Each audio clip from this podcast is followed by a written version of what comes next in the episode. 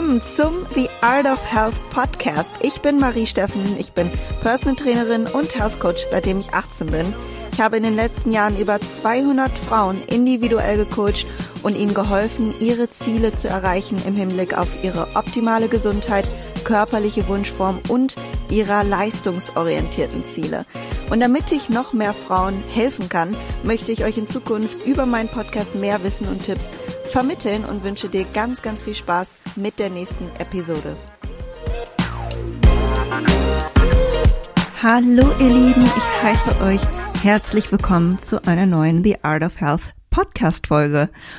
Und ich möchte euch ein Update geben. Ich bin noch weiterhin in Ohio und ihr wisst ja gar nicht mehr, wo wir irgendwie gerade sind. Deswegen dachte ich mir, ich gebe euch ein Update zu diesem jetzigen Zeitpunkt und es ist gerade der 17. Juni, wenn ich diese Folge aufnehme, sind wir in Ohio und der Plan ist, dass wir hier noch bis zum Anfang Juli bleiben. Und dann geht es kurz nach Deutschland und dann geht's wieder zurück nach Greece. Also dann werdet ihr wieder meine tollen Sonnenaufgänge sehen in Griechenland. Das nur kurz dazu, aber heute soll es um ein anderes Thema gehen, und zwar das gewünschte Thema Food Focus. Und ich möchte direkt mit der Materie starten. Erst einmal müssen wir definieren für heute, was überhaupt Food Focus bedeutet. Und heute möchte ich ganz klar vorweg sagen, bevor ich hier gleich ganz viel drüber spreche, dass das, was ich euch hier heute mitgebe, das ist wirklich meine persönliche Beschreibung. Es gibt keine feste Definition, zumindest habe ich die nicht gefunden. Und ich denke, es handelt sich da auch um einen sehr jungen und modernen Begriff. Ich glaube nicht, dass das mh, mm, unbedingt jetzt erst so vorkommt, dieses Thema Food Focus, dass wir uns damit beschäftigen. Ich denke, das gab es schon immer oder zumindest ähm, seitdem wir uns um unsere Körper und um unsere Ernährung mehr kümmern, um das Optische. Das gibt es schon eine Weile, aber ich denke, es ist jetzt viel mehr in aller Munde. Man hat diesem Gefühl und diesen Gedanken einen Begriff gegeben. Und viele von euch können sich das schon vorstellen oder haben vielleicht auch schon die Idee, dass sie einen hohen Food-Fokus haben. Aber ich möchte das für diejenigen erklären, die jetzt überhaupt gar keinen blassen Schimmer haben, wovon ich gerade spreche. Also, wie gesagt, es ist meine Definition und das heißt nicht, dass es richtig ist oder falsch ist, weil jeder wird seine eigene Definition haben. Aber ich denke, ich befinde mich da in einer guten Mittelzone. Zumindest wird jeder verstehen, was ich meine und der heutige Podcast soll einfach nur dazu dienen, dass diejenigen, die das Gefühl haben, einen hohen Food Focus zu haben, vielleicht sogar ein bisschen besser einschätzen können, ob er bedenklich ist und woher er kommen kann und vor allem, was ihr dann letztlich dagegen tun könnt. So ist auch diese heutige Folge aufgebaut. Im ersten Schritt erkläre ich, was ist das, meine persönliche Definition. Im zweiten Schritt, woher kann der Food Focus kommen und was kann man für welchen Fall dafür tun. Und ganz zum Schluss gehe ich nochmal auf äh, spezielle Nachrichten ein, die ich bekommen habe zu diesem Thema und werde diese für euch beantworten. Ganz vereinfacht gesagt beschreibt der Begriff Food Focus den Fokus auf das Essen. Und das Lustige ist ja, dass jeder Mensch ihn hat, weil wir alle essen müssen. Wir sind darauf ausgelegt, an Essen zu denken.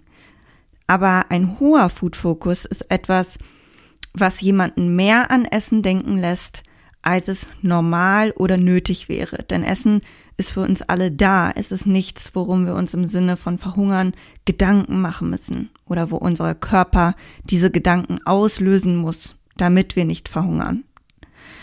Aber dennoch gibt es vor allem unter Frauen das Phänomen eines extrem oder lästigen Food-Fokus. Wir sprechen also heute über einen Food-Fokus, der uns nicht gut tut, weil er Stress, Sorgen, ein schlechtes Gewissen oder ähnliche Gefühle auslöst. Und ihr habt mich gefragt, ab wann denn der Food-Fokus bedenklich oder ungesund ist.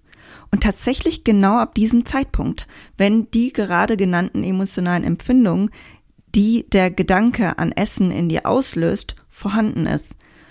Und Nun würde ich nicht sagen, dass das bei einem Mal pro Monat zum Beispiel ein Problem ist. Wenn du jetzt einmal an Essen gedacht hast und jetzt hast du einmal ein bisschen schlechtes Gewissen gehabt.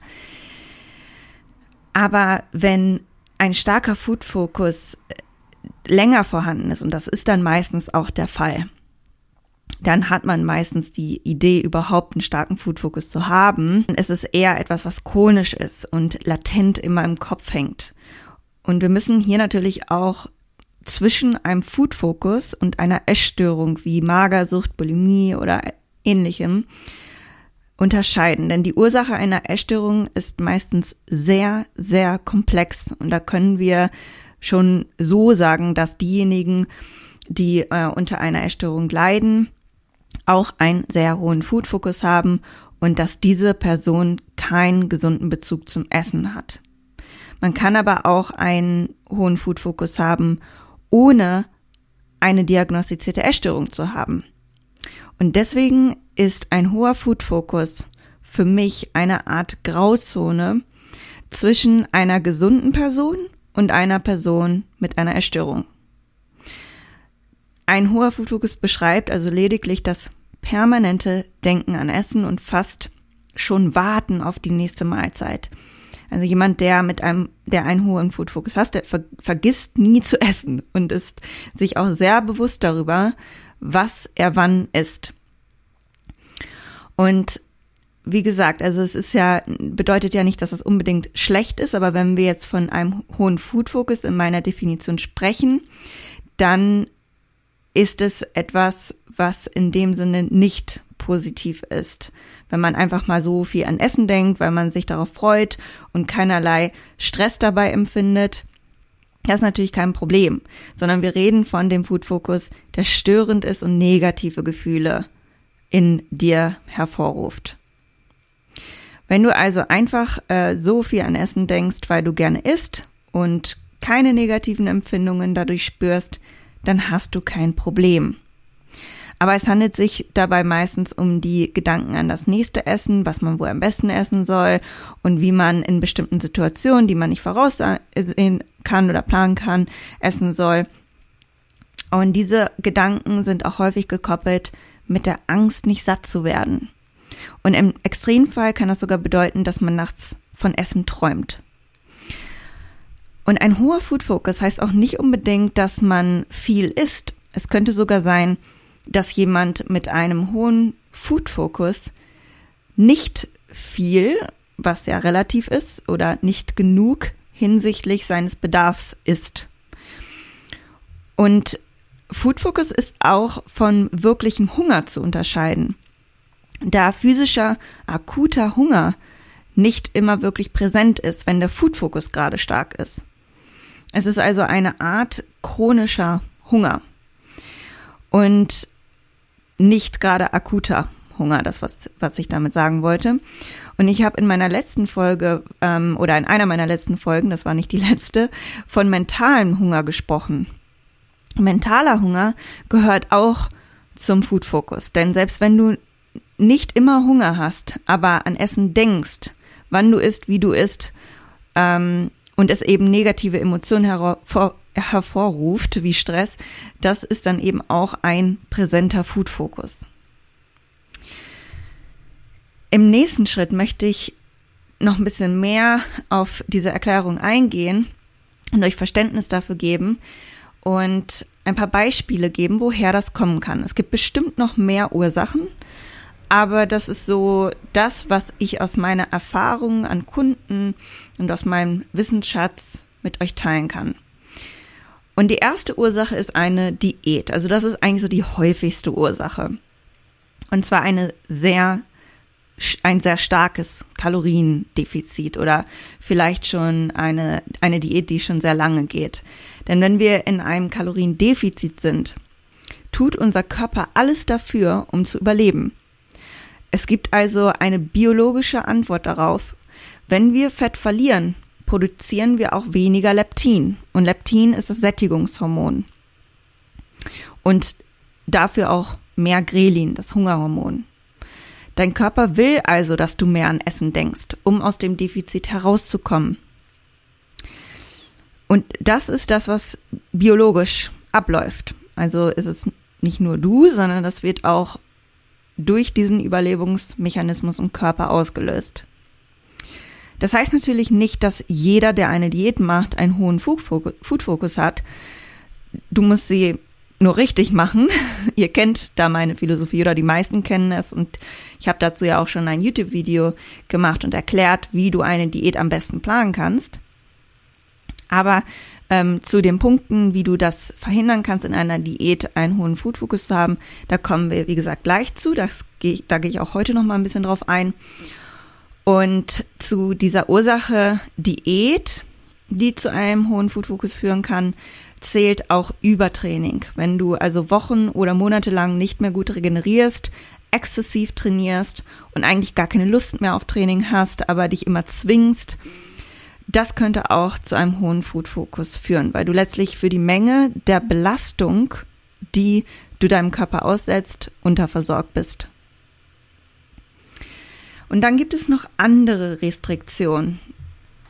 Denn es muss ja nicht unbedingt ein kalorisches Defizit sein, was, was dazu führt, dass dein Körper ähm, mehr verlangt oder diesen Gedanken auslöst an Essen. Es können auch andere Restriktionen sein oder Lebensmittel, bei denen du Bedenken hast, sie zu essen und deshalb immer wieder deine Gedanken darum kreisen. Also meist passiert das, wenn man Kohlenhydrate oder Fette eliminiert, wenn jemand das macht und da Angst vor hat und einfach sehr drastisch ist mit einer Makronährstoff, ähm, mit einem Makronährstoff oder auch mit Lebensmittelgruppen.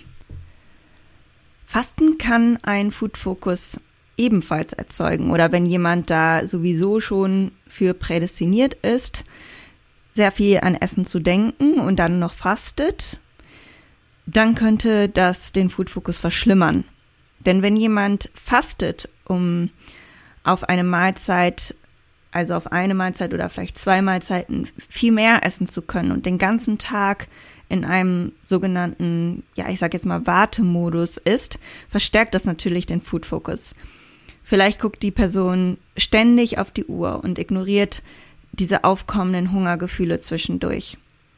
Aber hier gibt es natürlich unterschiedliche Menschen. Es gibt auch ganz viele Personen, die fasten super gerne, dieses klassische 16-8-Fasten und verschwenden gar keinen Gedanken an Essen. Also zumindest nicht im negativen Sinne. Und ich zum Beispiel mag es gar nicht zu fasten, weil ich einfach nicht diese zeitliche Einschränkung haben möchte.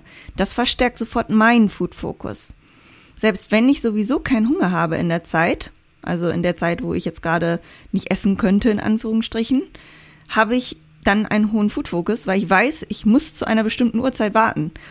Aber das ist eben nicht bei jedem so und kann für denjenigen, der jetzt zum Beispiel Arzt ist und sich den ganzen Tag kaum was in den Mund schieben kann, aus, auch aus praktischer Hinsicht, sehr, sehr gut funktionieren, ohne einen hohen Food-Fokus zu haben. Also das ist sehr abhängig von deinen Tagesablauf, von der Art der Person, der du bist und von diesen ganzen Faktoren, die ich noch aufliste. Also es gibt ja auch Leute, die fasten und sind im kalorischen Defizit und es gibt Leute, die fasten und sind auf dem Erhaltungsbedarf oder es gibt Leute, die fasten und sind sogar im Überschuss. Also das hängt dann auch davon ab, wie ist deine Gesamtkalorienbilanz. Aber grundsätzlich könnte das eine Ursache sein dann könnte eine vergangene Essstörung selbst nach der Heilung noch einen Food Focus auslösen. Denn angenommen, jemand hatte damals sieben Jahre Magersucht und konnte davon wieder recovern. Aber trotzdem kommen manchmal alte Gedankenmuster auf. Und diese Gedankenmuster, diese alten lästigen Gedanken, die haben sich ja jahrelang eingebrannt und diese chemischen Verknüpfungen, die Schaltkreise, die unser Gehirn macht, die kann man nicht immer kontrollieren. Und die sind ja vielleicht noch ein bisschen antrainiert und bohren sich noch mal so ein bisschen durch. Aber im Optimalfall sollte die Person natürlich gelernt haben, mit diesen Gedanken umzugehen. Beziehungsweise wird sie gelernt haben, wenn sie geheilt ist. Dann könnte ein sehr geringer Körperfettanteil äh, dazu führen, einen höheren Food-Fokus zu haben, denn man hat Dann ebenfalls niedrige Leptin-Level. Wenn man je geringer der Körperfettanteil, desto weniger Leptin produzieren wir, was anzeigt, dass der Körper wenig gesättigt ist. Also das ist ein Signal, was dann an den Körper gegeben wird. Denn wie schon gesagt, ist Leptin das Sättigungshormon, über das ich in meiner Podcast-Folge Wie dein Gehirn die Hunger und Sättigung reguliert sehr ausführlich gesprochen habe für diejenigen, die das nochmal genauer interessiert, was Leptin und andere Hormone eigentlich da äh, für eine Rolle spielen. Und ein niedriger Leptinspiegel wird auch oft mit anderen hormonellen Reaktionen in Verbindung gebracht, wie ein verlangsamter Stoffwechsel und somit auch veränderte Schilddrüsenwerte. Es könnte sogar zum Ausbleiben der Periode kommen, denn Leptin ist für ganz viele Signale in unserem Körper zuständig und wird im Fettgewebe auch produziert. Und meistens verringert sich der Leptinspiegel sich bereits bei unter 18 Prozent Körperfettanteil bei Frauen und bei Männern können die Hormone bei circa unter 10 Prozent beeinträchtigt sein. Ich sag können. Das ist nicht bei jedem so und das ist abhängig von ganz, ganz vielen, vor allem lifestyle-basierten Faktoren wie Schlaf, Stress und so weiter. Dann könnte es natürlich sein, dass eine gewisse, ein gewisses Essverhalten in der Kindheit bereits vorgelebt oder antrainiert wurde. Vielleicht hat deine Mutter immer gesagt, ab 7 Uhr ist kalte Küche oder Küche kalt oder wie auch immer. Und vielleicht hat das was in dir gemacht. Also das hat dich eingeschränkt und somit hat sich diese Angst eingebürgert, diese Angst vor dem Nichtsattwerden. Das könnte eine Ursache sein. Es könnte auch sein, dass Unwissen und Angst vor Ungewissheit ein Auslöser dafür ist. Und was, was ich damit meine ist, die allermeisten negativen Essverhaltensmuster entstehen, wie ich herausgefunden habe, aus Unwissen und eine daraus resultierende Angst oder Bedenken über das eigene Essverhalten. Das zielt auch wieder auf die Restriktionen ab und das Unwissen ist hier eher die tiefere Ursache dahinter, die ich häufig erkenne. Denn meine Kunden haben fast alle irgendein Päckchen zu tragen gehabt, wenn sie zu uns ins Coaching gekommen sind. Und die wenigsten von unseren Kunden haben eine neutrale Einstellung zum Essen, denn wenn sie das hätten, gäbe es womöglich keine Not dafür, irgendetwas zu ändern. Zumindest wissen sie etwas nicht und deshalb kommen sie zu uns. Und während des Coaching-Prozesses lernen sie immer mehr dazu, das, was wir ihnen sagen und dadurch, dass sie neue Erfahrungen machen, Sie lernen, dass sie beispielsweise Kohlenhydrate brauchen, um zu funktionieren. Sie lernen, dass sie genügend Fette essen müssen, um eine adäquate Hormonproduktion zu ermöglichen. Und das lernen sie, wie gesagt, nicht primär dadurch, weil wir es ihnen sagen, dass es gut ist, sondern weil sie es umsetzen und eine positive Erfahrung damit machen. Und diese Erfahrungen bringen Sicherheit, weil man weiß, dass nichts Schlimmes bzw. dass nur gute Dinge passieren. Und dann habe ich mir Gedanken gemacht, was könnte noch einen hohen Food-Fokus auslösen? Was könnten noch Gründe sein? Und ich bin der Meinung, dass ein, der sogenannte Nocebo-Effekt auch dafür eine Ursache sein könnte. Also, was ich damit meine, ist, dass man sich einen hohen Food-Fokus auch machen kann. Genauso wie man sich Stress machen kann. Denn es könnte ja sein, dass du alleine diese Gedanken so stark manifestiert hast, dass du denkst, dass du wirklich einen sehr starken Food-Fokus hast und es dadurch auch immer schlimmer machst. Das heißt, du manifestierst vielleicht diesen Gedanken, oh Gott, ich bin food-fokussiert. Das macht dir dann Angst und dieser Gedanke wird dadurch immer größer, weil du ihm mehr Raum gibst. Du machst dir Gedanken darüber, warum ist das so? Das darf nicht so sein. Ist das jetzt krank? Ist das normal? Und wenn man denkt, man hat einen hohen Food-Fokus, dann ist das ja erstmal äh, gut, dass man das überhaupt wahrnimmt. Aber viele bleiben dann hier einfach stehen und denken, dass es vielleicht schlecht ist oder denken, aus diagnostizieren es vielleicht ein bisschen auf falsche Art und Weise oder denken, dass es falsch ist, ähm, das Essen zu planen ähm, und sich da Gedanken drüber zu machen, gesund zu essen oder sowas. Also ich denke, da gibt es einfach auch eine Abgrenzung. Ein hoher Food-Fokus heißt nicht, dass du kein Essen mehr planen sollst. Wie, stellst du dir dein Leben vor? ohne Essensplanung. Ich glaube, dass manche Menschen die Idee haben, dass es einen Zustand komplett losgelöst von dem Thema Essen gibt. Aber es gibt es nicht, weil du immer essen musst. Und tatsächlich hilft dir sogar die Planung von Essen, weniger Food Focus zu haben, weil du dich nicht immer wieder aufs Neue damit beschäftigen musst. Und was du als nächstes essen möchtest oder warum du wieder Hunger hast etc. Sondern Planung kann dabei eben auch helfen. Es darf natürlich nicht überplant sein oder eben in diese Richtung rutschen, wo es dich nur noch stresst. Aber an sich erstmal Essen zu planen und sich Gedanken darüber zu machen, das mache ich auch und das ist auch ganz normal und es gibt auch manchmal Herausforderungen und das kann auch mal ein bisschen stressig sein, aber es gibt da wirklich eine, mm, es ist schwierig, diese Linie zu finden und die muss man sich auch, muss man wirklich für sich selber finden. Wo ist der Punkt des Stresses zu hoch für mich persönlich? Wo nimmt es für mich persönlich zu viel Raum ein? Aber man kann es sich, wie gesagt, stärker machen, indem man denkt, oh Gott, das ist jetzt was ganz Schlimmes. Also einfach gucken, wie stellst du dir denn dein Leben vor? Was ist denn, wie möchtest du planen? Wie viel Planung möchtest du in deinem Leben erlauben und wie viel Gedanken möchtest du erlauben an das Essen. Und danach kannst du selber anpassen, ähm, ja, wie viel Raum es halt einfach für dich einnehmen soll. Aber auf die möglichen Lösungsvorschläge äh, gehe ich natürlich gleich noch drauf ein. Und bevor wir da hinkommen, gibt es noch zwei mögliche Gründe oder äh, Ursachen, die dazu führen können. Und zwar möchte ich noch eben Stress oder Unzufriedenheit ansprechen. Denn chronischer Stress kann ebenfalls die Leptinlevel reduzieren, was wiederum zu einer geringeren Sättigung führt und zu einem höheren Food-Fokus letztlich führen kann.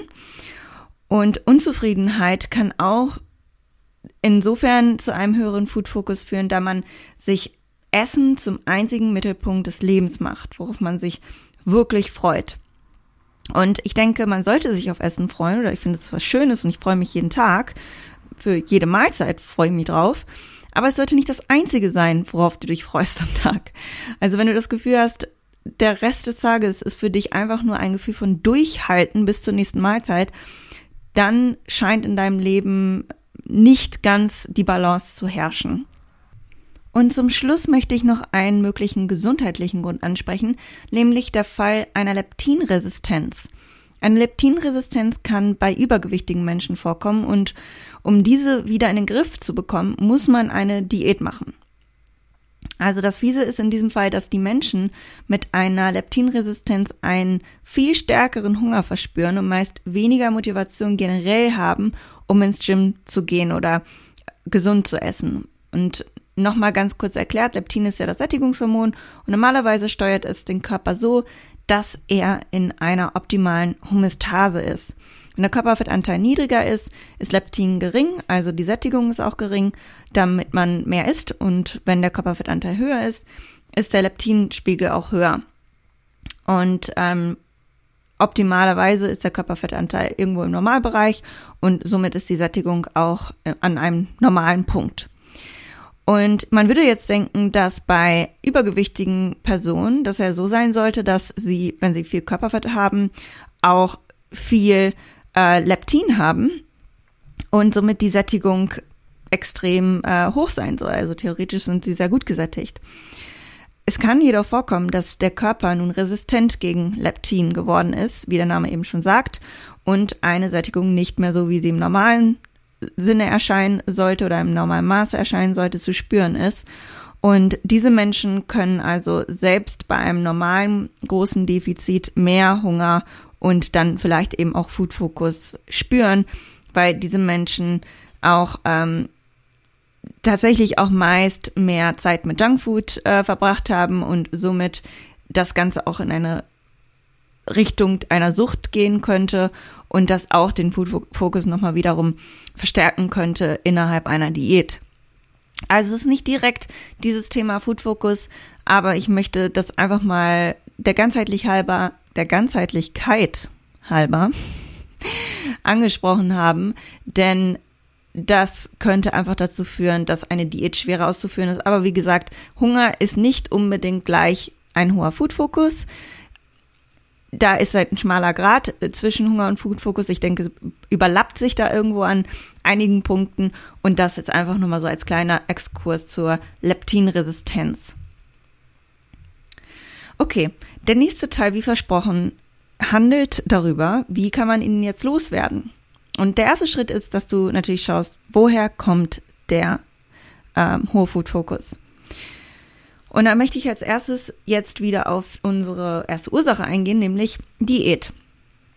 Und äh, hier sind meine Ratschläge, das, was ihr schon öfters von mir gehört habt, also diejenigen von euch, die schon mehrere Podcasts gehört haben, die wissen das bereits, dass ich gerne mit Diätpausen arbeite.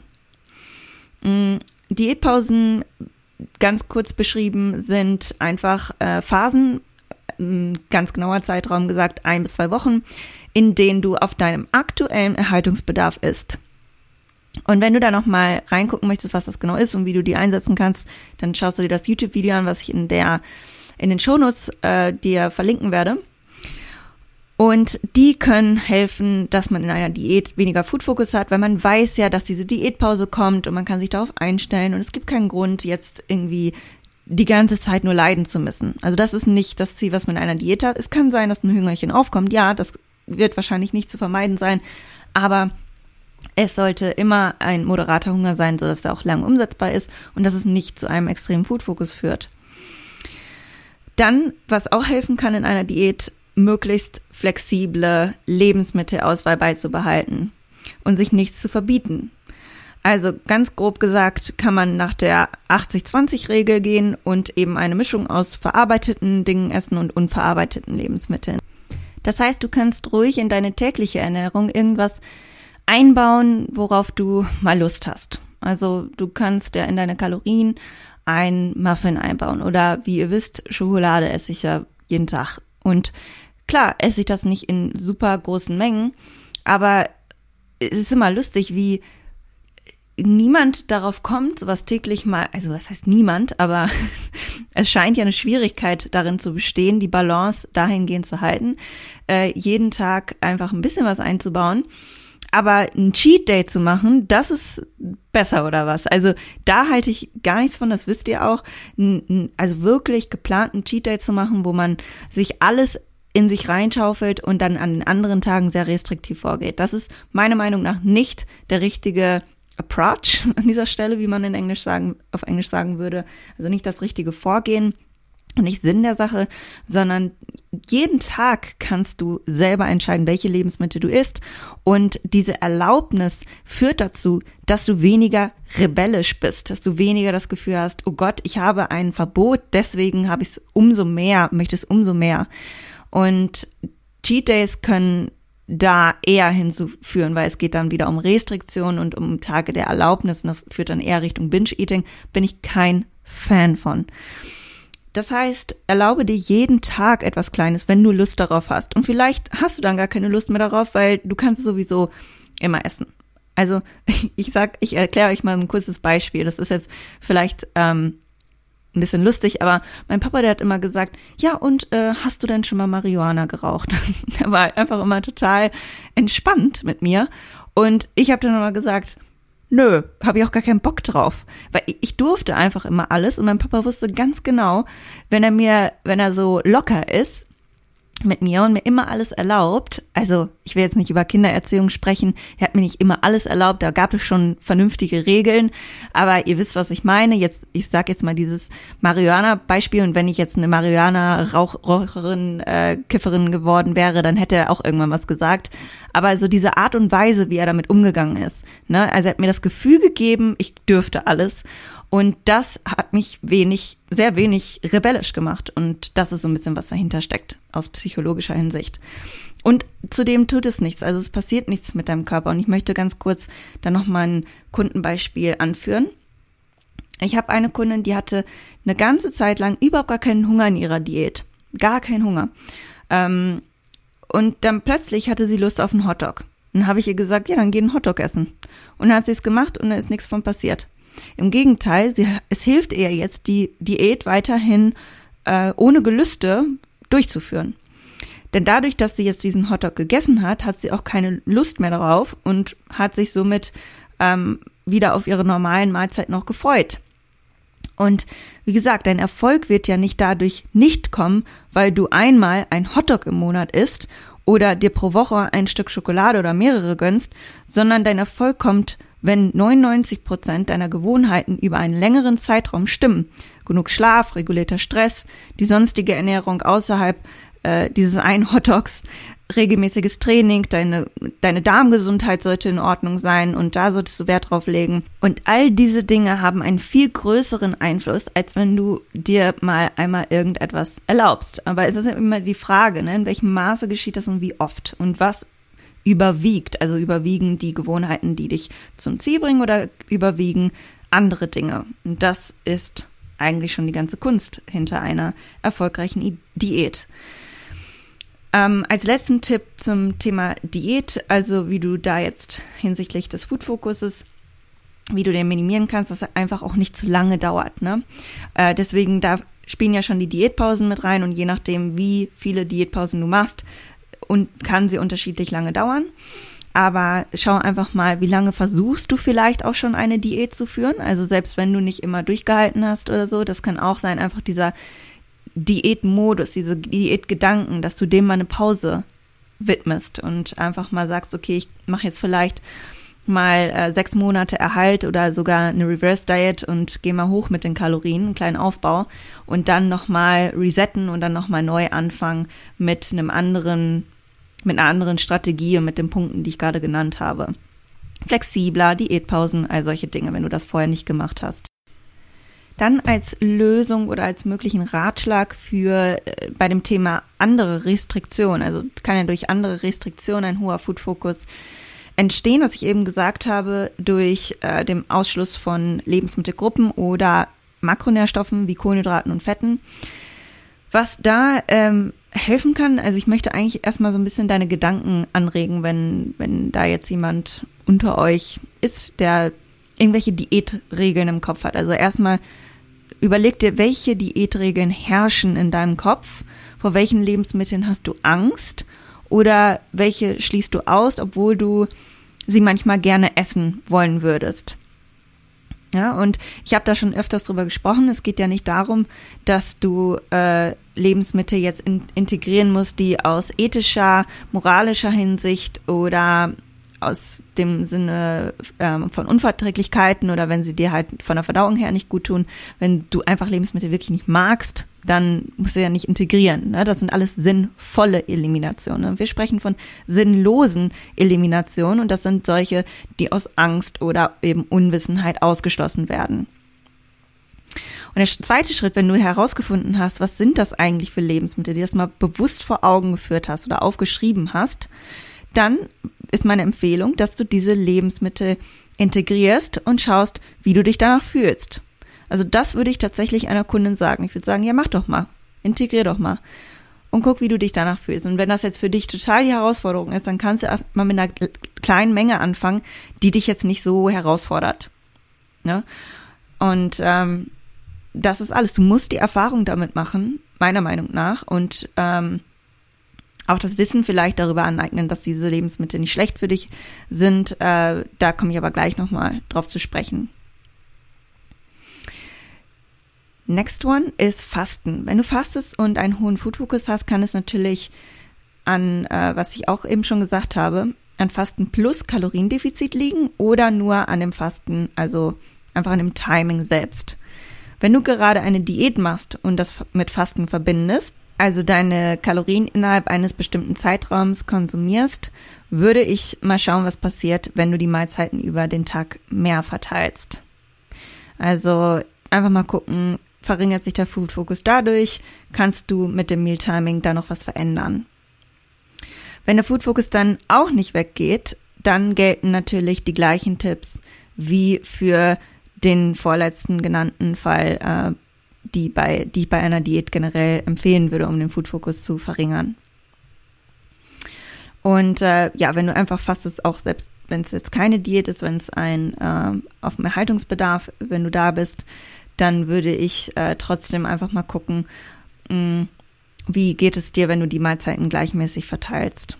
Zu dem Thema vergangene Essstörungen, also wenn es da irgendwie nochmal vorkommen sollte, dass da so alte Gedankenmuster aufkommen, da möchte ich gar nicht so viel zu sagen, weil ich dazu nicht professionell ausgebildet bin und auch keine Kunden mit einer Essstörung betreue. Ich kann mir jedoch vorstellen, dass wenn man diese Gedanken trotz Heilung wieder bekommt, sie gut gemanagt werden können, indem man sie zulässt, anstelle sie versuchen, äh, sie zu versuchen weg äh, zu denken oder zu zerdenken und ihnen dadurch eigentlich mehr Raum gibt. Das ist letztlich etwas, was ich für jede Form von Gedanken nicht empfehle, sie zu zerdenken oder was nie gut geht, weil du diesen Kampf eigentlich nie gewinnen kannst. Denn wenn du versuchst, nicht an einen blauen Elefanten zu denken, denkst du automatisch daran. Also der Versuch, an etwas nicht zu denken, wird scheitern. Dagegen hilft immer nur zulassen und den Gedanken quasi sagen, dass sie ruhig kommen können, denn dann gehen sie immer wieder von alleine.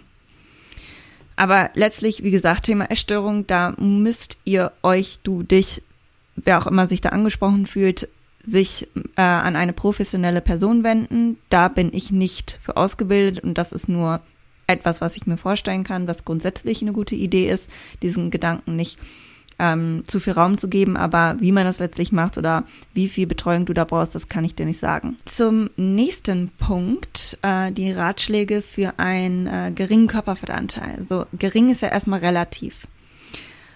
Generell, wenn jemand meine Kundin ist, würde ich einen Körperfettanteil nicht unterstützen, der zum Ausbleiben der Periode führt. Also wenn das die Ursache ist.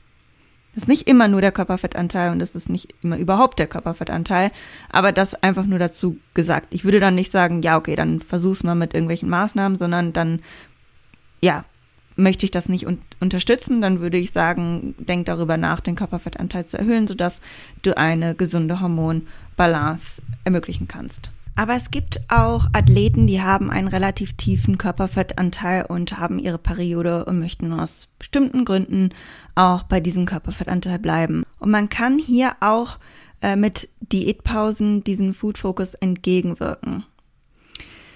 Ich möchte euch dazu eine, äh, ein Beispiel auch wieder aus meinem Coaching erklären und äh, das veranschaulichen anhand dessen. Denn ich habe eine Kundin, die sehr leicht, also ohne viel Aufwand, bei 64 Kilo bleiben kann und eine sehr, sehr tolle und sportliche Figur hat. Sie mag aber ihren Körper am liebsten, wenn sie zwischen 62 und 63 Kilo wiegt. Um da aber hinzukommen, ist der Mehraufwand für sie im Gegensatz zu dem minimalen Unterschied, also Gewichtsunterschied, sehr viel höher. Es fällt ihr also super schwer, die Kalorien einzuhalten, um an diesen Punkt zu kommen. Und es klappt nur dann, wenn sie gerade in keiner stressigen Zeit ist, acht Stunden schläft, alles nach Plan läuft und ihre Periode gerade nicht ansteht, äh, die den Hunger verstärken kann. Ne? Und wie wir wissen, läuft das Leben ja nicht immer komplett nach Plan. Und dann kommt es dazu, dass sie mal mehr Hunger hat und ähm, dass sie dann eben mehr isst. Und für mich ist es überhaupt gar kein Problem. Wie gesagt, es ist ihr Wunsch, dass sie gerne bei diesen 62 bis 63 Kilo bleiben möchte. Und um ihren Körper in dieser Gewichtrange zu halten, ohne dass sie phasenweise über dieser Zielbilanz ist, setzen wir jetzt geplante regelmäßig, regelmäßige Diätpausen ein. Und zuerst ähm, haben wir, wobei nicht ganz geplant, sondern so, dass sie das selber steuern kann. Da komme ich gleich zu.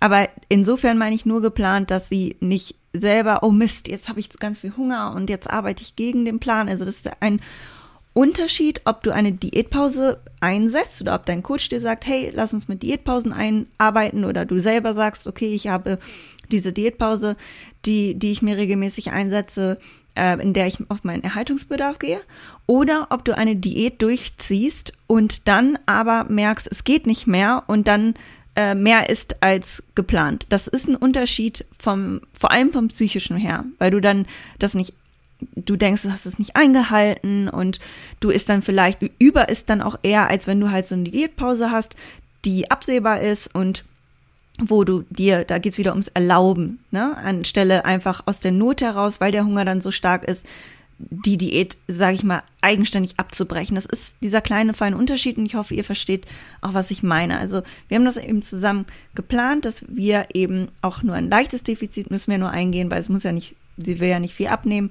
und dann auch eben diese Diätpausen einsetzen, damit es besser umsetzbar ist für sie. So, und zuerst haben wir gemerkt, dass der Hunger immer am stärksten ist, wenn sie kurz vor ihrer Periode steht. Dann hatte sie aber eine Woche, eine andere Woche in ihrem Zyklus, stressbedingt, in der sie mehr Hunger hatte und dann mehr gegessen hat. Sie hat aber keine Woche lang mehr gegessen, also so keine Diätpause, wie ich es eben beschrieben hatte, hatte, sondern einen Tag. Also einfach gedacht, oh Mist, eigentlich habe ich ja heute meine Defizitbilanz. Ich kann sie jetzt aber gerade nicht einhalten, weil äh, ich einfach so einen starken Hunger habe und hat dann halt eigenständig mehr gegessen. So. Und sie wollte dann, sie hat dann keine Diätpause gemacht, weil sie wollte nicht aus dem Plan fallen, denn Diätpausen haben wir ja immer auf ihre äh, Zyklus, also kurz vor der Zykluswoche äh, gelegt. Dann habe ich ihr gesagt, dass wir ab jetzt mit intuitiven Diätpausen arbeiten. Sie setzt also jetzt eigenständig ihre Diätpausen ein, wenn sie sich wirklich danach fühlt. Denn sie kann das durchaus, da sie ja jetzt schon 1,5 Jahre bei mir im Coaching ist, da kann sie es sehr gut auch selber einschätzen. Und die Flexibilität dieser Diätpausen erlaubt ihr, situativ vorzugehen, da ihr Hunger eben nicht nur abhängig von der Periode ist bei ihr, ne, ist bei jedem anders, sondern von mehreren Faktoren beeinflusst wird.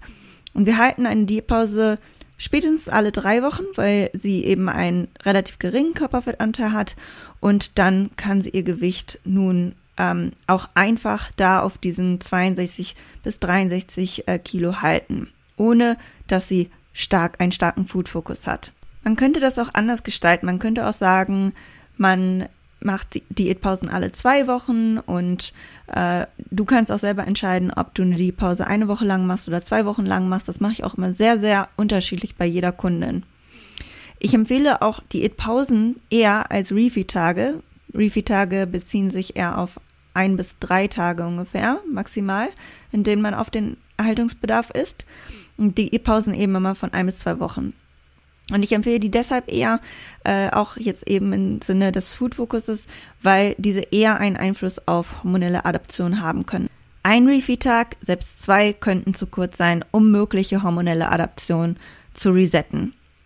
Wenn der Körperfettanteil jedoch gering ist und dein Food-Fokus im Verhältnis extrem hoch, empfehle ich dir, dich wirklich zu fragen, ist es dir wert, ständig diesen hohen Food-Fokus zu haben? Wenn meine Kundin einen extrem hohen Fokus hätte, würde ich ernsthaft mit ihr darüber sprechen und würde schauen, was nicht nur optisch, sondern auch für ihre Lebensqualität das Beste ist. Aber am Ende entscheidet natürlich immer die Kundin oder entscheidest immer du, was du willst. Und es könnte dann aber sein, dass der Food-Fokus nicht weggeht. Sollte dein hoher Food-Fokus an Verhaltensweisen aus der Kindheit stammen, ist das eher ein Fall für den Therapeuten, als dass ich jetzt den richtigen Rat da irgendwie geben kann. Ich kann aber empfehlen, dass du mal darüber nachdenkst, was eigentlich deine Angst ist. Also erstmal Bewusstsein darüber schaffen und sich darüber klar werden, dass die Mutter oder wer auch immer nicht mehr die Küche zumacht oder keiner darüber bestimmt, was du wann wie isst, sondern du alleine bestimmst über dein Essen. Also schaff dir Bewusstsein darüber und wenn das jetzt irgendwie was Ernsteres ist, was da wirklich vorgefallen ist, was dich in irgendeiner Hinsicht schon fast traumatisiert hat, dann müsstest du da natürlich mit einem Therapeuten drüber sprechen. So, dann hatte ich gesagt, der Food Focus kann ja auch aus Unwissen, aus Unwissen äh, kommen oder Angst vor bestimmten Lebensmitteln. Und da empfehle ich dir im Prinzip das Gleiche wie zum Thema Restriktion bereits erwähnt. Und was da dann noch zusätzlich helfen kann, sich eben zu informieren. Das könnte ganz einfach sein und nachlesen, wofür du eben zum Beispiel Kohlenhydrate und Fette brauchst. Oder es könnte auch einfach in der Hinsicht sein, dass man sich das Wissen durch Erfahrungen aneignet und die Erfahrung machen, dass nichts Schlimmes passiert, wenn du zum Beispiel XYZ isst. Und solltest du jetzt anfangen, ganz viel über die Ernährung zu lesen, dann solltest du immer aufpassen, dass du auf die Quelle Acht gibst, aus der du dein Wissen beziehst. Also die Quelle sollte möglichst neutral sein. Ne? Und ich habe ja auch einige Coaches und äh, wissbegierige Hörer hier mitunter, die mich häufig fragen, was ich denn so empfehlen kann an Literatur oder sonst irgendwas.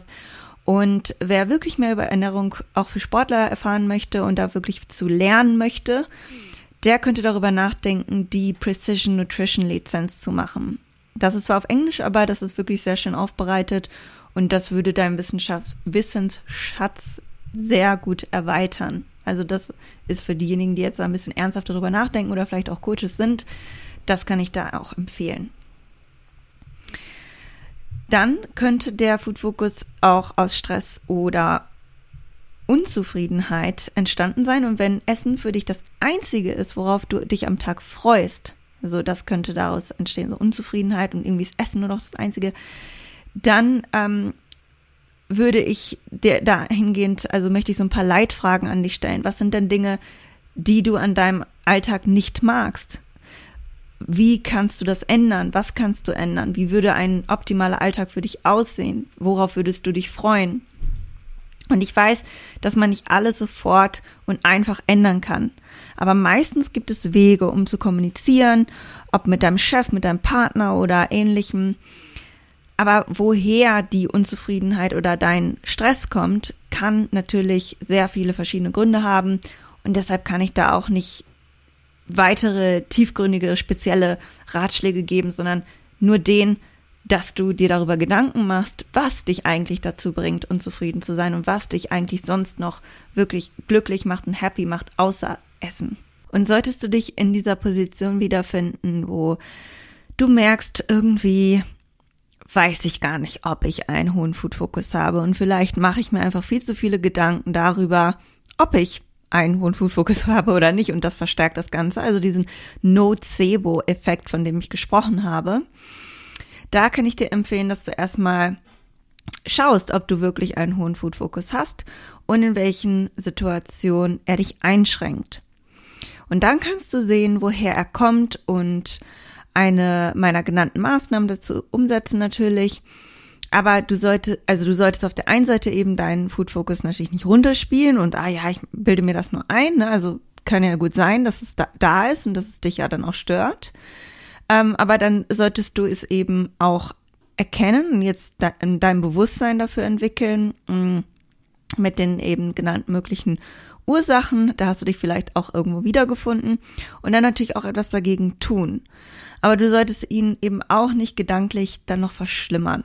Dann, okay, ich habe das, ich merke das und was kann ich dagegen tun? Und genauso wie ihr euch erlauben sollt, jedes mögliche Lebensmittel essen zu können, was eure Verdauung unterstützt und so weiter und so fort. Also einfach diese Lebensmittelauswahl, die Flexibilität dahingehend, dass es da keine Verbote gibt, solltet ihr auch euch eure äh, Gedanken erlauben. Also es ist nicht so, dass du nie mehr an Essen denken solltest. Wie vorhin schon gesagt, an Essen zu denken ist normal und ist auch etwas Schönes. Und selbst wenn es dich mal stresst, ist es ja auch nicht schlimm. Nimm diesen Stress nur bewusst wahr und überleg dir, was du tun kannst, damit du das nächste Mal nicht in diese Situation kommst. Und ähm, hier geht es wirklich nur darum, das Bewusstsein dazu zu entwickeln, zu handeln, aber nicht hypersensibel auf jeden Gedanken einzugehen, der vielleicht gar nichts zu bedeuten hat. Dann äh, zum Schluss haben wir ja noch die Leptinresistenz angesprochen, dass das eine mögliche Ursache ist. Es ist nur nicht so eine direkte Ursache, aber ich hatte euch das ja einfach nochmal erklärt und einfach jetzt, mh, mm, auch wenn es vielleicht nicht ganz eine direkte Ursache sein kann für einen hohen Food-Fokus, aber irgendwie auch mit dazu beitragen kann, dass ein verstärkter Hunger auftritt während einer Diät ähm, da möchte ich auch noch mal kurz was zu sagen. Äh, man kann eben die Diät erleichtern mit Diätpausen, das haben wir eben schon besprochen. Und mit möglichst vielen unverarbeiteten Lebensmitteln, damit du nicht damit du dich nicht selber mit diesen, äh, ich sage jetzt mal, süchtig machenden Lebensmitteln geißelst, weil diejenigen, die vor allem also wirklich übergewichtige Leute oder die sich stark an Zucker und Junkfood und sowas gewöhnt haben, die geißeln sich eher damit, wenn sie Dinge essen, die für sie selbst mehr Lust auf mehr machen. Ihr wisst, was ich meine. Also da macht es dann einfach tatsächlich Sinn, primär unverarbeitete Lebensmittel zu essen. Ich würde auch hier nicht sagen, dass alles andere verboten ist. Ich würde dann einfach nur, ja, aus Eigeninteresse wäre es sicher einfach einfacher, äh, primär eben unverarbeitete Lebensmittel zu essen, die länger satt machen und nicht ähm, so viel von den Lebensmitteln, die Lust auf mehr machen, weil es einfach ein bisschen schwieriger sein kann für diejenigen äh, mit einer Leptinresistenz eine Diät durchzuhalten. Denn Junkfood hat die Fähigkeit, ähnliche Reaktionen in unserem Gehirn hervorzurufen, als wenn man jetzt zum Beispiel Heroin konsumieren würde. Das habe ich auch in einem Podcast schon so ein bisschen erklärt, von dem ich eben schon gesprochen habe, wie ähm, dein Gehirn dein Hunger und Sättigung beeinflusst. Da habe ich über die ganzen Hormone gesprochen und was da alles passiert. Und äh, das heißt eben auch, dass solche Lebensmittel auch zur Sucht werden können. Ne? Und deswegen der genannte Tipp dazu. Ja, und wie versprochen zum Schluss nochmal ganz kurz so ein paar Fragen, äh, sprich ähm, ja Anmerkungen, die eben bei Instagram gestellt wurden zu dem Thema. Und äh, da wurde, da hatte jemand gesagt, ich esse im Überschuss und habe trotzdem einen hohen Food-Fokus und würde gerne Pizza essen. Ähm, ob das in Ordnung ist und ähm, ja, ob man das machen kann, so ungefähr.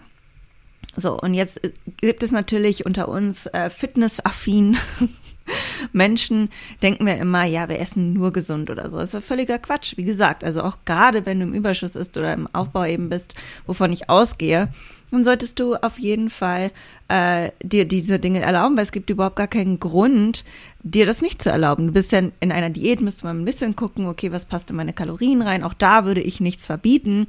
Aber eine Pizza könnte natürlich schon viel Raum einnehmen und da hat man nicht mehr so viele Kalorien offen für andere Dinge. Und dann könnte es sein, dass du am Tag mehr Hunger hast, ne?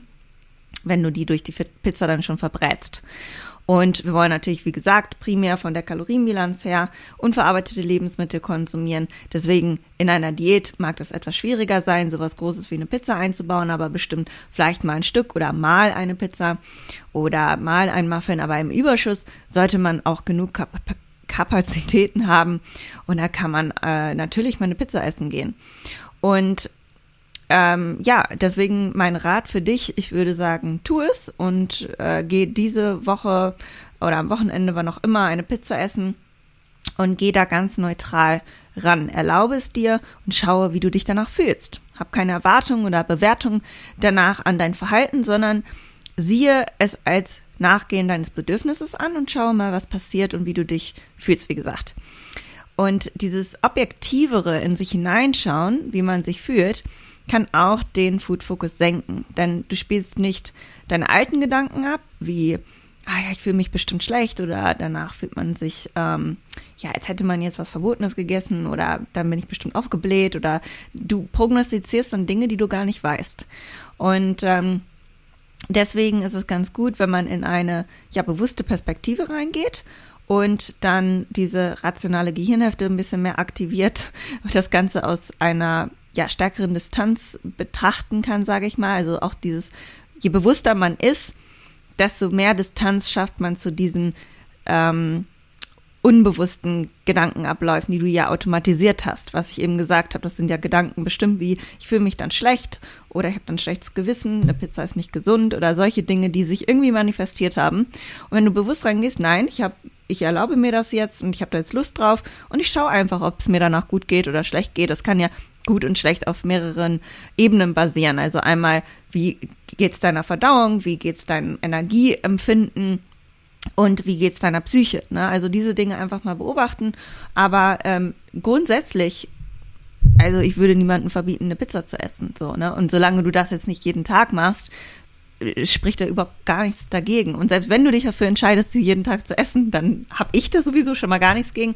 Aber ähm, ihr wisst, was ich meine, ne? Und äh, auch im Überschuss, klar, macht es. Und wenn jemand sich auch in dieser ähnlichen Position befindet, ich habe irgendwie dieses Bedürfnis, aber hader da mit mir, ob das jetzt okay ist oder so, natürlich. Also probier es und geh da mal so bewusst dran und nimm das auch als keine Challenge für dich selber an, dich in dich hineinzuspüren und zu gucken, ähm, ja, was macht es eigentlich mit mir? Habe ich da wirklich Lust drauf? Oder wie geht es mir danach, was ich eben angesprochen habe, anhand dieser drei Aspekte, Verdauung, Psyche und äh, Energielevel? Das ist, finde ich, so ein ganz schönes Selbstexperiment. Dann äh, kam die Frage, wie verringert man den Food Focus im Homeoffice? Und da ist, da kann ich nicht so viel zu sagen, weil ich weiß ja gar nicht, woher der Food Focus kommt. Also kommt der Food Focus durch hast du ein Kaloriendefizit, was zu stark ist? Ne? Also diese ganzen Punkte, die ich eben angesprochen habe, da müsstest du als erstes mal schauen, was ist, welcher Punkt äh, trifft dazu und dann kannst du schauen, welche Tipps, die ich vielleicht auch genannt habe, dir helfen könnten. Dann ähm, Genau, Essen mit Freunden haben wir hier noch auf, auf der Liste. Da hatte jemand gesagt, ja, wie soll ich das machen mit, beim Essen mit Freunden? Da hatten wir auch schon mal einen Podcast mit dem Coach Talk zu gemacht, hm, wie du generell Essen mit Freunden und mit deinem gesunden Lebensstil verknüpfen kannst und Auswärtsessen und bei Events und so weiter. Ähm, und du kannst ähm, hier ist, ist meine Empfehlung, dass du einfach mal schaust, also dir den Podcast nochmal anhörst, weil da haben wir wirklich ganz, ganz viele super tolle Tipps gegeben, wie du das handhaben kannst. Aber wenn du sagst, ich möchte gerne etwas essen, was vielleicht sonst nicht äh, auf meinem Plan wäre, dann auch hier das gleiche wie beim Pizzaessen. Mach doch mal und guck mal, was passiert. Du gehst ja nicht jeden Tag mit Freunden essen. Ne? Das ist ja nochmal auch diese, was ich äh, davor schon mal gesagt hatte es ist ja nicht das, was du einmal irgendwann zwischendurch machst, sondern das, was du 99 Prozent deiner Zeit machst und deiner Gewohnheiten, die du schaffst mit äh, deinem Lifestyle, das ist das, was dich zum Ziel bringt und nicht dieses eine Mal mit Freunden essen. Also das ähm, gehört für mich dazu, zum, zu einem guten Lebensstil und das wird deine, dein Progress in, in jede Richtung nicht verring ver verringern, ne? solange man diese Dinge natürlich jetzt nicht jeden Tag und exzessiv macht, ist ganz klar. Dann kam die Frage, wie werde ich den Food Focus zwischen ähm, Frühstück und Mittagessen los? Hier könnte es sein, dass du vielleicht zu wenig frühstückst. Also vielleicht bist du jemand, der in dieser Zeit sehr viel Energie braucht und äh, dann könntest du in Erwägung ziehen, dein Frühstück zu vergrößern. Vielleicht trinkst du auch nicht so viel und dadurch erzeugst du Hunger äh, oder bekommst du Hunger. Also zwischendurch einfach nochmal gucken, dass du genug trinkst. Oder was man auch machen kann, dass du in dein Frühstück ein bisschen mehr Fette integrierst und äh, Protein. Ich gehe mal davon aus, dass du auch Protein in deinem Frühstück enthalten hast. Und Fette, Kohlenhydrate auch, aber die Fette, die sorgen dafür, dass die ähm, Absorption und die Verstoffwechslung etwas langsamer stattfindet und dadurch auch nicht so schnell Hunger aufkommt. Das könntest du versuchen, also ob dich das länger einfach satt hält mit ein bisschen mehr Fett in dieser Mahlzeit. Ähm, vorausgesetzt, dass da auch eben genügend Protein in der Mahlzeit enthalten ist, irgendwie was zwischen 20 und 30 Gramm.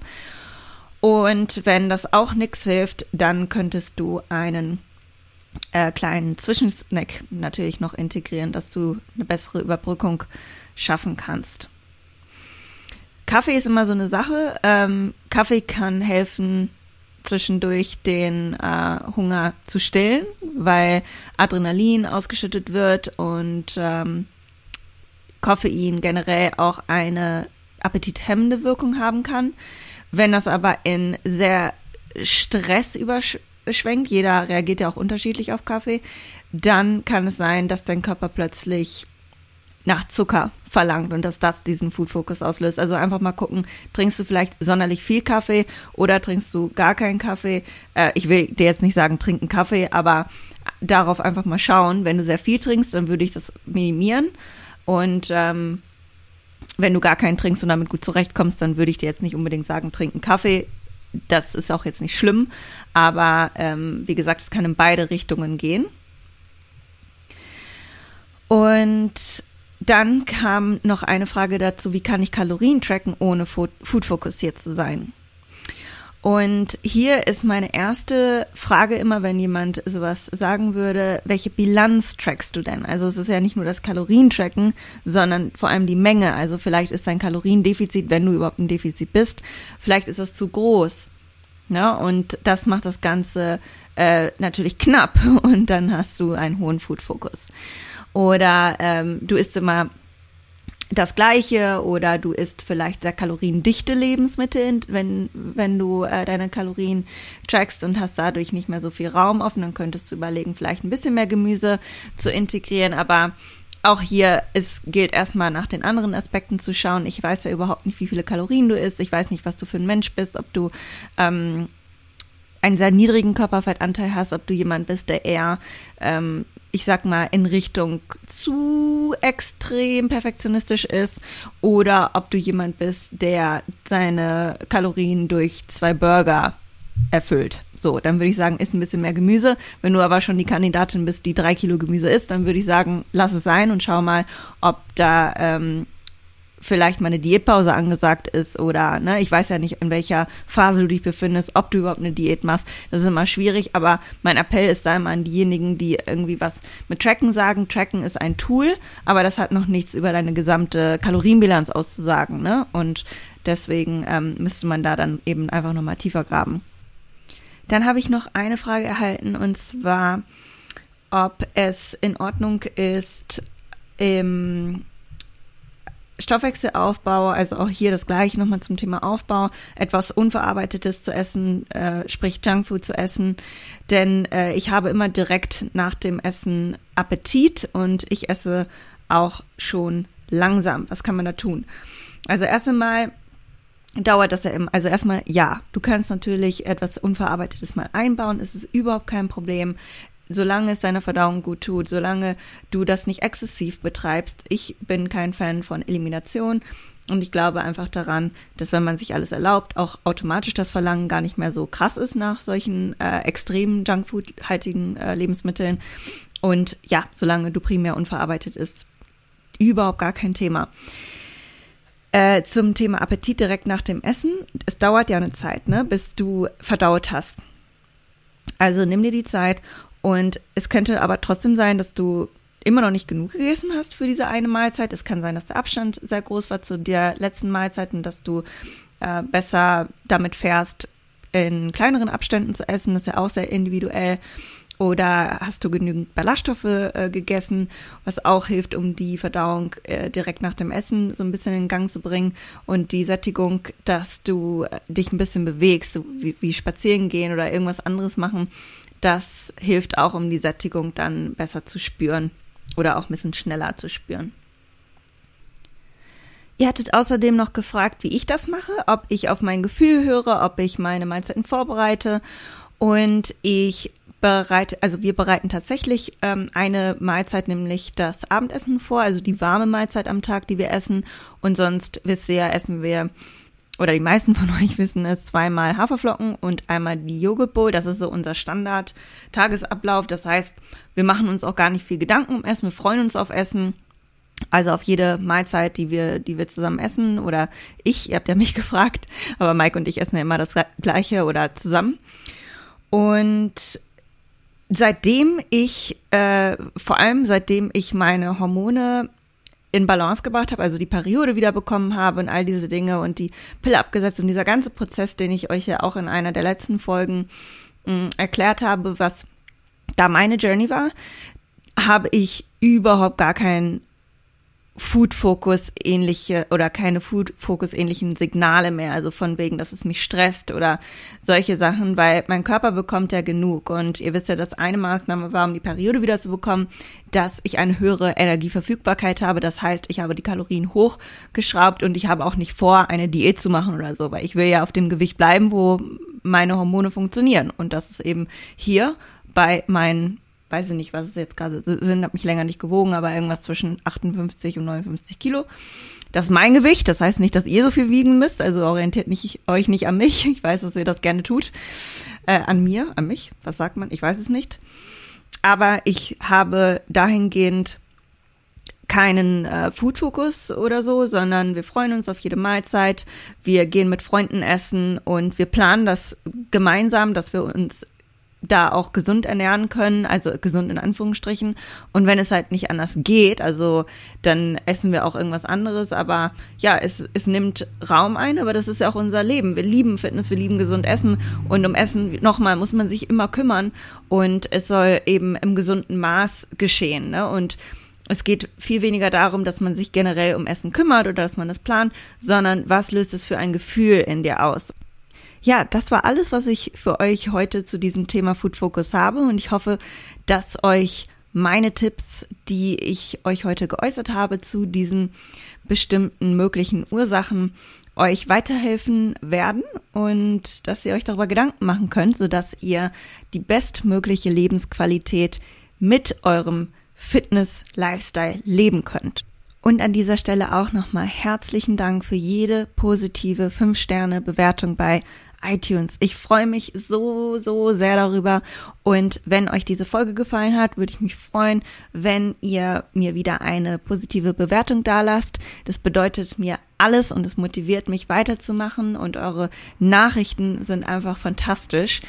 Ich äh, nehme sie wahr und ich lese sie alle durch und äh, speichere auch viele ab und das bedeutet mir wirklich viel und das möchte ich nochmal gesagt haben, so dass ihr das auch wisst. Ich wünsche euch in diesem Sinne einen wundervollen Tag und ganz viel Freude bei der nächsten Mahlzeit.